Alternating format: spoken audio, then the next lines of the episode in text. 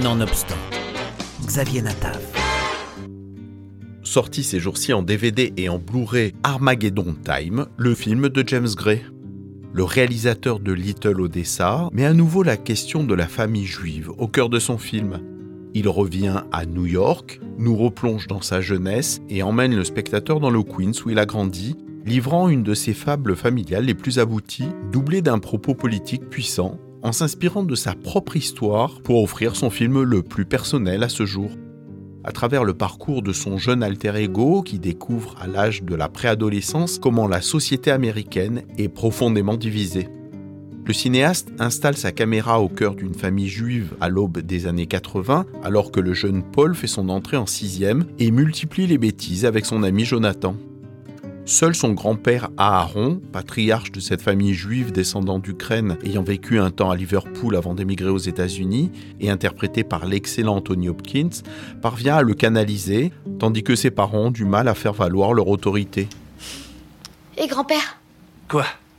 Aujourd'hui, quand tu as dit que les spaghettis étaient d'horribles vers répugnants, tu disais ça pourquoi Oh, ça C'est que ma mère, quand on a débarqué ici, euh, en Amérique, à Ellis Island, il servait des spaghettis là-bas, à Ellis Island. Et ma mère croyait que c'était des vers, et elle disait Ah, ce sont d'horribles vers répugnants. Alors elle n'en voulait pas dans la maison. Ouais, ça se comprend. Mais elle voulait venir ici pourquoi Parce qu'il voulait la tuer, voilà pourquoi. Qui voulait ça? Elle est venue au monde et a grandi dans une petite ville appelée Ostropol, en, Ukraine. Et ses parents tenaient un magasin sur la rue principale et. Et il y avait des troupes de soldats dans la garnison qui étaient des Soulons. Les Cosaques étaient cinglés, ils l'ont toujours été. Et des fois, ils partaient à la chasse aux Juifs. Ils disaient On cherche des Juifs. Et un soir, ils ont débarqué dans la ville et ils sont entrés dans le magasin de ses parents et ils les ont poignardés tous les deux, sans aucune raison. Ils les ont poignardés à mort sous les yeux de ma mère. Et euh, elle était jeune, elle avait 15 ou 16 ans. Elle m'a dit que toute sa vie, elle a fait des cauchemars à cause de ça. Elle disait qu'il ne fallait jamais, jamais oublier le passé parce qu'on ne sait jamais quand il pourrait revenir pour nous. Et elle. Elle avait raison.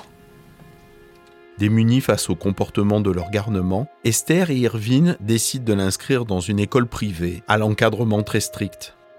En intégrant cet établissement, Paul découvre le sens du mot élite, mais il découvre aussi et surtout le racisme et le fossé entre les classes sociales. Mais oublie pas ce que je vais te dire.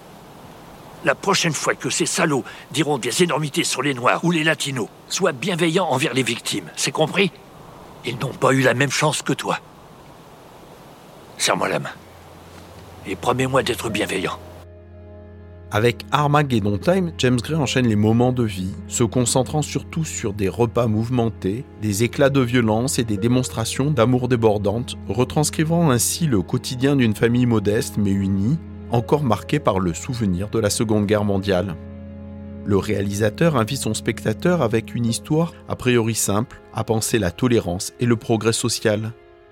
Il s'agit peut-être aussi du film le plus politique du réalisateur, un film très personnel, plus modeste qu'à l'accoutumée, mais une évocation sensible de la perte de l'innocence.